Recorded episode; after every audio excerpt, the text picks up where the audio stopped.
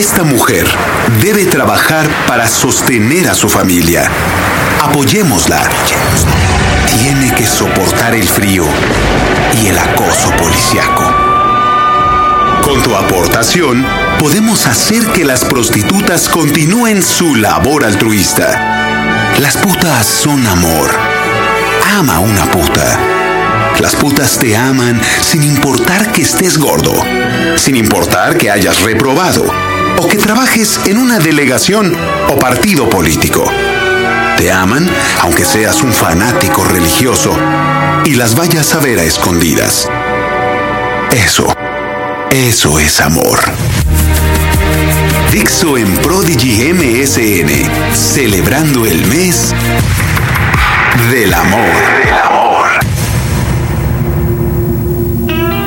Retomamos la plática con Sandra. Ella, como han estado escuchando, estuvo nueve años recluida y nos está platicando todo lo que sucede y lo que no sucede, qué es mito, qué es realidad adentro de los centros de rehabilitación, entre comillas, de México. Este es el podcast de Fernanda, de Fernanda Tapia. Podcast por Dixo y Prodigy MSN.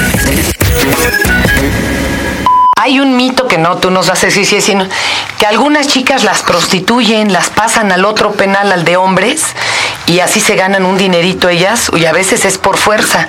Eso, eso, eso fue en, entre 1987 y en el 90. Eh, hubo un director que fue hombre y eso fue muy famoso y él sí este sí eh, permitió eso permitió las chavas se formaban en Tepepan se subían a camionetas como visita familiar o visita íntima y las pasaban al otro penal las repartían en todos, ¿eh? norte, oriente, sur, Santa Marta, y se prostituían. En ese tiempo había mucha colombiana y sí, mucha no. Entonces ella, y guapísimas las chavas, ¿no? Entonces, pero aparte eso era como ahorita los, los eh, inmigrantes, ¿no? O sea, generaban tanta lana en el reclusorio, porque ahí eh, una le lavaba la ropa, otra la arreglaba, otra le hacía manicure. Entonces eran como, como divisas, ¿no? O sea, entraba, mucha lana, al penal. Sí se quedaba una lanita ellas. Sí, ah, no, sí, claro pero obviamente que es como el rico, ¿no? El rico paga porque le hagan la comida, porque le laven el coche, porque le... entonces eso genera empleos y genera dinero a las demás chavas. Oye, es cierto que Caro Quintero alguna vez eh, le pagó a una superartista muy famosa de Televisa por ir. Eh, de hecho, ya ven que hay un equipo de Televisa de fútbol y los chavos van y juegan contra los que están ahí reclusos. Y eh, a, un, a un conocido le dijo, mándame a Vivi Gaitán, te doy dos melones, ¿no? Y el cuate pues, se sacó de onda, pero ah, esta no fue la que fue hablan de otra actriz muy famosa. Sí, de hecho, bueno, yo a mí ya no me tocó cuando estuvo Caro Quintero, ¿verdad? Pero sí sabemos de actrices que fueron con ellos. De hecho, las que van en la actualidad, ¿no? En el tiempo que yo estuve fueron varias. ¿Cómo crees? Con varios narcotraficantes. No manches, tienen un... Lo que les sobra es lana. O sea, lo que les sobra ¿Y lana. Sí diferente los que tienen. Claro, que si tú entras al, al, dormitorio 9, ay, a ver si no me regresan al bote, ¿eh? Por andar diciendo esto. Entonces, este, entras al 9, bueno, hasta pasto artificial tienen. ¿Cómo crees? Ah, se acaban de llevar a un arco ahorita a la, a la, Palma, ya ves que hicieron eh, remoción por los que se eh, llevaron a Estados Unidos. Había uno que tenía... O sea, que les quedó el lugar, tú. La lana del mundo, tenía guacamayas, patos, conejos. No y, manches. y pagaba gente especial, o sea, él tenía... Para cuidarlos. Para cuidarlos y para las canchas y para el pasto y para la comida. Y, ah, sí, sí, sí, sí, sí, sí, una lanísima. Y tienen cancha de tenis y tienen de esos como los árabes que ponen sus casitas así de campaña, Sí, así sí. para las mesitas, Las tiendas, sí, las tiendas para que vaya la visita y coma y tienen refrigerador y horno. Yo yo te voy a decir una cosa, yo cuando cuando cuando me dediqué a hacer cosas malas allá adentro porque pues no me quedaba otra opción, yo tenía que mantener a mis hijos. Yo vivía súper bien. Ay, tenías Y te tratan mejor las custodias. ¿Por qué? Porque les entras con ellas. Claro. O sea, tienes. No tienes. Mm, ya te cargo. Y la cárcel es para los jodidos. Y la verdad es para los jodidos, porque quien tiene sale. A menos de que, bueno, ya seas un carro quintero, pues ya no te van a dejar salir, ¿no? Pero se cuenta que antes te dejaban salir. Bueno, alguna vez fotografiaron a uno que estaba preso muy famoso y estaba en un centro nocturno junto con los creo, ¿no? judiciales. ¿no? y aquí en México, se imagina. Bueno, yo, yo te voy a platicar una anécdota. Ya, ya no creo que me puedan hacer nada, ¿no? A mí me llevaban al Hospital de la Luz. ¿Cómo no? ¿O de la ceguera?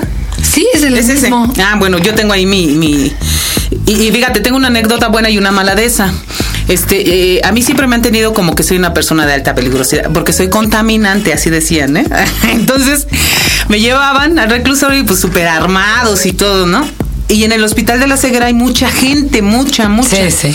Entonces, cuando me llevan a mí los custodios, me llevaban cada uno agarrado de la mano. Y cuando llego yo a la sala de espera, vi tanta gente y me hice para atrás. ¿Cómo Porque me dio miedo. Y los custodios se empezaron a reír de mí. Porque decían, no manches, o sea, tan canija y te da miedo. Pero ya cuando vieron era- que era en serio, como que les di lástima, no sé, me dicen, no, no te preocupes, vente, te vamos a llevar por otro lado. Pero me dio un ataque de nervios y se me subió la presión, porque no estaba acostumbrada a ver tanta gente. Me dio un pavor ver tanta gente. No sé si, yo, yo recuerdo que cuando yo conocí el mar, sentía que se me iba a venir encima. Era mucha se- agua. Ajá, y así sentí con la gente. Sentí que se me iba a venir encima y me dio muchísimo, muchísimo miedo. Y la otra anécdota es de que yo le dije a los custodios, oye, ¿qué onda? Quiero comer en McDonald's. Y me dicen, no manches, Sandra, pero ¿y si te nos vas? ¿Cómo me voy a ir? No manches, si mi hijo está en el Sendy. Porque mi hijo es- estudiaba en la escuela, ¿no? Le digo, ¿cómo crees que me voy a ir? Dice, va, órale. Y nos bajamos al, al McDonald's con las armas a comer. Obviamente esto lo sabe el director general y los corre, ¿no? Jamás Claro. en la vida voy a decir quiénes son. Te llevaban peor que a Lecter. tú. Pero comí en el McDonald's y sabes lo que fue para mí comer en un McDonald's. No, hombre, yo me sentía, decía, hace para allá, no te quiero ver, salte de mi campo visual para que de verdad sienta que soy libre. Ya llevaba como cinco años, ¿no? Entonces imagínate, sin ver la calle, sin sentir el Además el aire es distinto. No sé, es distinto el aire. O sea, sientes la libertad, la respiras. Y estando allá no. ¿Qué, ¿Qué es lo que recuerdas que más miedo te da de, de- de tus recuerdos? ¿Cuál es el momento de más miedo? Almoloya. ¿Por qué? Porque yo recuerdo cuando me llevaron, este, eh, me arrebataron a los del Distrito Federal, a los custodios de, de acá. Me hincaron en el suelo y había dos Rottweilers que traían este bozales de acero. Y si hacías el más leve movimiento, como que están entrenados para taclearte. Entonces, el este, topetazo. Ajá. Entonces yo tenía todas las piernas moradas de, de, de, de que los perros se me iban encima. Y aparte, este, para llevarme a, a la celda, me esposaron las manos y mi cabeza casi pegada con las rodillas. Entonces yo no veía nada. Me desnudaron, me cortaron el pelo. Y no podía hablar con nadie. Con el único que podía hablar era con Mario Aburto ¿Por qué? porque eh, había seis chavas que venían con lo de Daniel Arismendi. Pero ellas estaban en otro, en otro pasillo. Y aparte, como yo venía del, del Distrito Federal y supuestamente yo era contaminante, entonces no me podían juntar con ellas, ¿no? Y Yo las iba a contaminar. O sea, es- una jalada, ¿no? Entonces, yo me peleaba allá adentro porque me decían las custodias, no digas groserías. Ay, no vine a la cárcel a educarme, ¿no? Para empezar, no estoy por gusto. Y pues ahora me aguantan mal hablada o no me a mí me aguantan, ¿no? tundirían, imagínate yo con lo mal hablada que soy. No, no, no, no, no, aquí no, pues, no me vine a educar, aparte ustedes me están mal educando peor, ¿no? Bueno, ya, esa es otra cosa. Entonces yo estaba aparte en un pasillo sola, ocho celdas para mí sola, y en Almoloya hacía un frío. No, no, no, no me congelaba. Es tres veces el frío que está haciendo ahorita, yo creo. Entonces, este, el, el patio solamente lo, lo comparten dos pasillos. Está así, aquí está la salida al patio. Y aquí estaba Aurelio, eh, Aurelio Arismendi y Mario Aburto. Entonces el patio lo compartíamos Aurelio y Mario, Mario y yo. Y las ventanitas se abren así poquito. Y yo me acuerdo que cuando, cuando alguien llega, aunque tú ya tengas tiempo en, en La Palma, es impactante. Porque revives lo que te hacen pasar ellos. O sea, es impactante los perros, los gritos. No puedes ver alrededor solamente una línea. Ay, te hubieras traído mi cachucha para que la viera, porque tengo mi cachucha con mi número. Ah, porque ahí ya dejas de ser Sandra Nava, ya era yo el 890. Wow. Entonces, este, todo tiene tu nombre, tu número. Entonces, eh, esa vez que yo llego, me dicen, aquí no puedes hablar con nadie, vas a salir al patio sola, no te puedes acostar en el día en la, en la cama. Solamente cuando se te apague la luz y te tienes que parar a las 5 de la mañana a bañarte. A las seis y media tiene que estar tu celda limpia y a las 7 vas a desayunar. Entonces, este, pues era así como que dictador, ¿no? Todo. Entonces en eso, y en el patio tienes una cámara y en tu celda también. Entonces cuando, cuando daba, eh, cuando salía al patio Mario, ese día que yo llegué, yo me acerqué a la ventana porque vi gente, ¿no? Caminando. Y salían los dos juntos, Aurelio y Mario. Entonces se acerca Mario, durmió a la cámara, eso ya después lo aprendí. Haz de cuenta que la cámara, tú estás caminando en el patio y la cámara te va siguiendo. Pero si tú te quedabas sentado en, en un lugar, la cámara decía, ah, ya se quedó aquí a tomar el sol. Entonces era dormir a la cámara. Entonces Mario dormía en la cámara y se acercaba a mi ventana. Esa vez se acercó y me dice, ¿cómo estás? Y le digo, bien, oye, le digo, ¿tú conoces a mi esposo?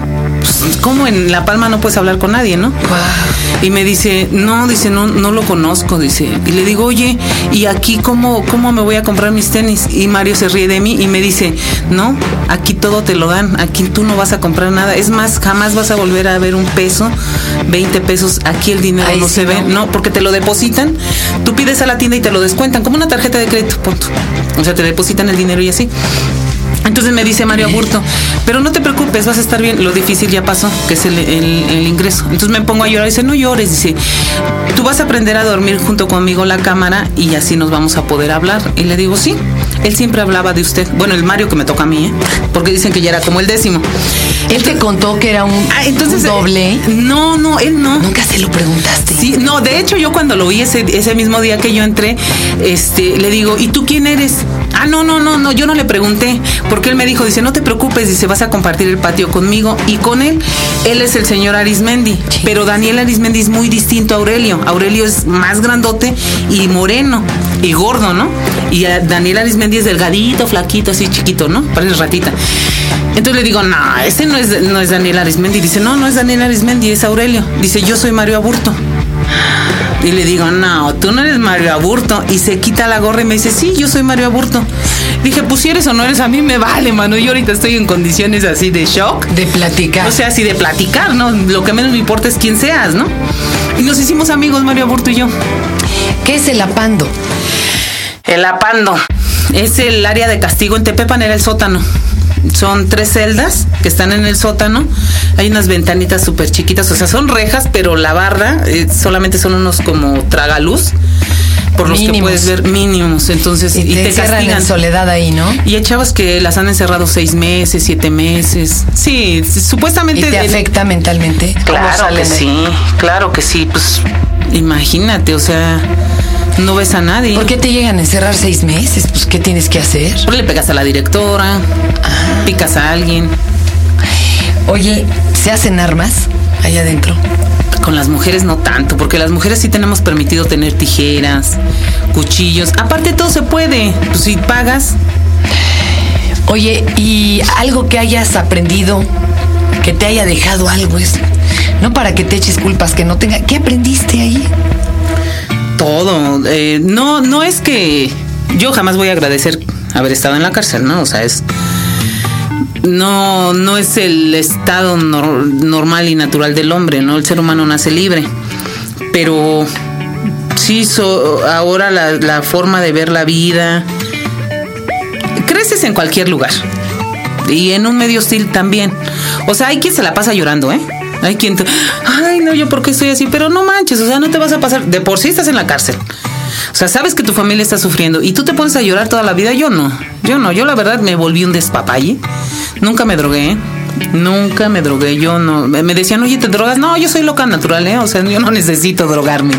Entonces, este, nunca me drogué. Sí, nos poníamos unas guarapetas, no, hombre, de aquellas, ¿eh? Unas borracheras. Pero no, nunca, nunca me drogué. Y sí aprendí muchísimo. Ahora estoy convencida de que, de hecho, pues yo no he robado a nadie, yo no he matado a nadie, ¿no? Pero sí sabía. No es mi culpa, cada quien que pague lo suyo. Él que pague lo suyo por a, la gente que mató y a la gente que le robó. Si yo tuve que haber pagado por haber recibido dinero mal habido, sabiéndolo, bueno, ya lo pagué. De eso pon tú que lo acepte.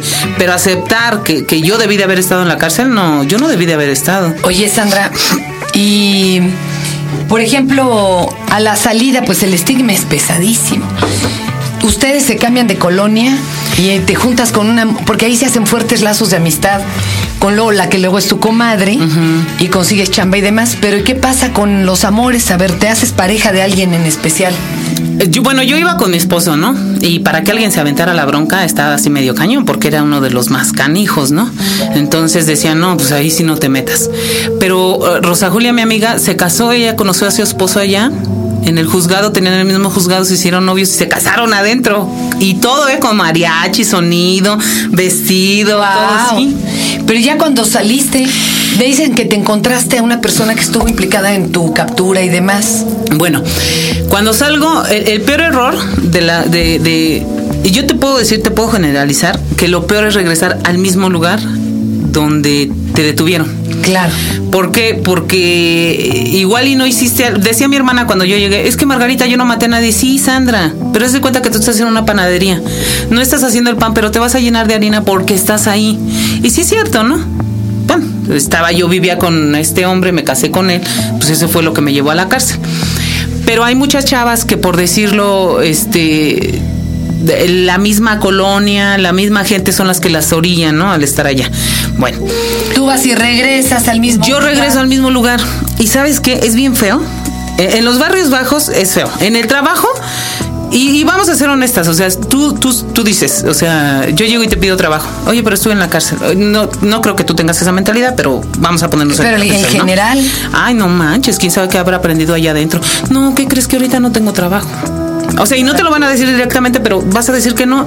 Y, y es, es, o sea, es muy respetable, ¿no? Es un común denominador. Y es la verdad, o sea, tú vas a decir, no, pues, o yo te digo, ¿sabes qué? Que quiero cuidarte a tu bebé, tú vas a decir, ay, no manches, no, se te vaya a botar la cuiria y le vayas a hacer algo a mi hija o algo, ¿no? Es respetable. Continuamos en la próxima emisión de este TAO. Este fue el podcast de Fernanda, de Fernanda Tapia. Podcast por Dixo y Prodigy MSN.